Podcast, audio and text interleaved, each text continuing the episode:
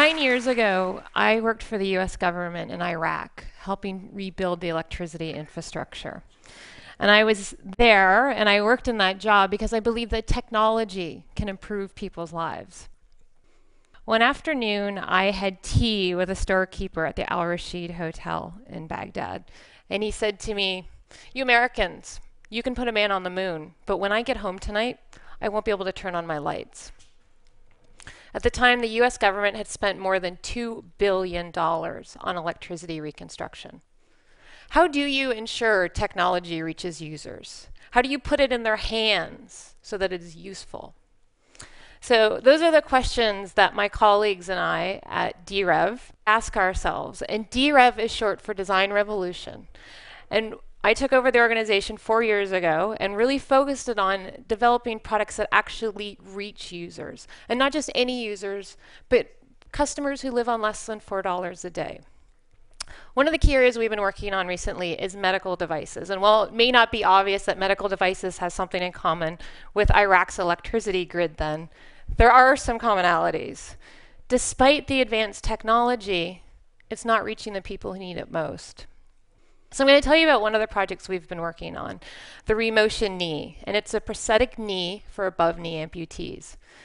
And this project started when the Jaipur Foot Organization, the largest fitter of prosthetic limbs in the world, came to the Bay Area and they said, we need a better knee.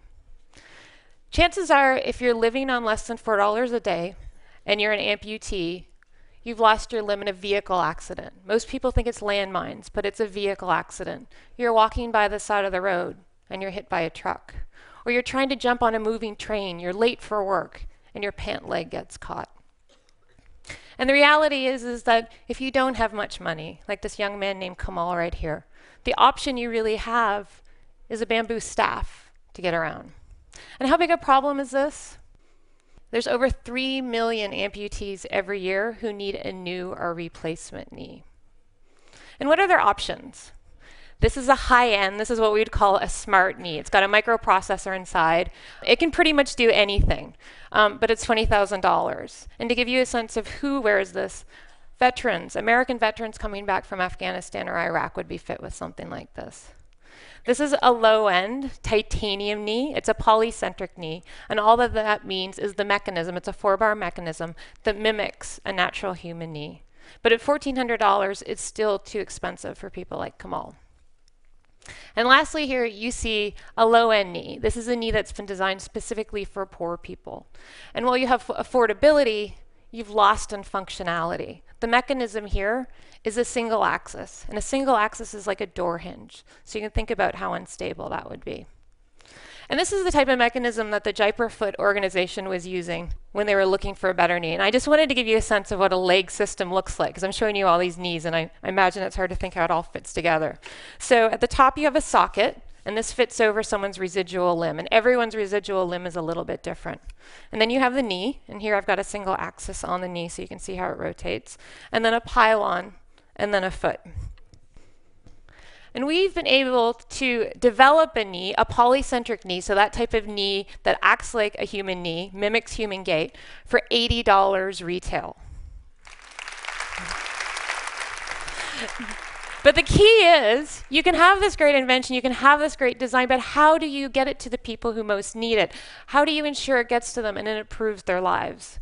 So at DREV, we've done some other projects. And we looked at three things that we really believe ensures gets technologies to customers, to users, to people who need it. And the first thing is that the product needs to be world class. It needs to perform on par or better than the best products on the market. Regardless of your income level, you want the most beautiful, the best product that there is. I'm going to show you a video now of a man named Ash. You can see him walking. He's wearing the same knee system here with a single axis knee. And he's doing a 10 meter walk test. And you'll notice that he's struggling with stability as he's walking. And something that's not obvious that you can't see is that it's psychologically draining to walk and to be preventing yourself from falling. Now, this is a video of Kamal. You remember Kamal earlier holding the bamboo staff? He's wearing one of the earlier versions of our knee. And he's doing that same 10 meter walk test and you can see his stability is much better. So, world class isn't just about technical performance, it's also about human performance. And most medical devices we've learned as we've dug in are really designed for Westerners, for wealthier economies.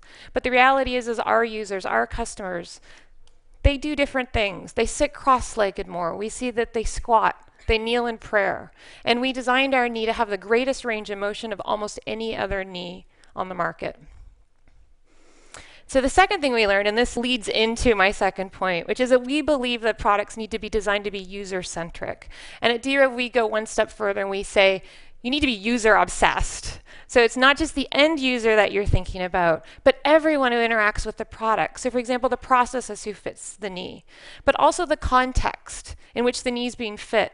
What is the local market like? How do all these components get to the clinic? Do they all get there on time? The supply chain, everything that goes into ensuring that this product gets to the end user and it goes into part of the system and is used. So I wanted to show you some of the iterations we did um, between the first version, the Jaipur knee. So this is it right here. Notice anything about it?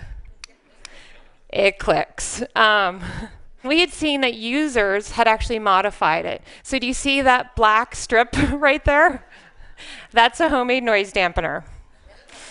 We also saw that our users had modified it in other ways. You can see there that that particular amputee, he had wrapped bandages around the knee. He had made a cosmesis. And if you look at the knee, it's got those pointy edges, right?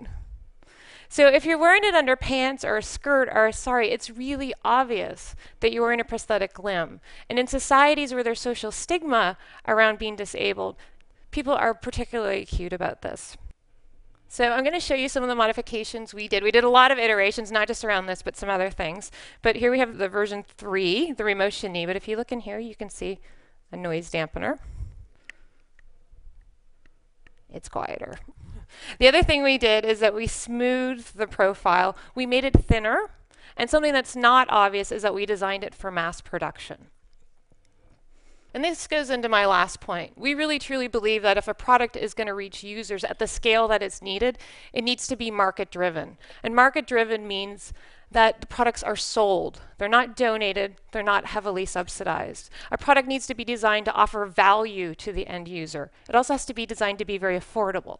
But a product that is valued by a customer is used by a customer, and use is what creates impact. And we believe that as designers, it holds us accountable to our customers. And with centralized manufacturing, you can control the quality control and you can hit that $80 price point with profit margins built in. And those profit margins are critical because if you want to scale, if you want to reach all the people in the world who possibly need a knee, it needs to be economically sustainable. So I want to give you a sense of where we're at. We have fit over 5,000 amputees. And one of the big indicators we're looking at, of course, is does it improve lives?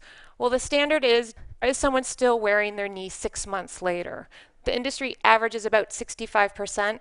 Ours is 79%. And we're hoping to get that higher. Right now, our knees are worn in 12 countries. This is where we want to get, though, in the next three years. We'll double the impact in 2015, and we'll double it each of the following years after that.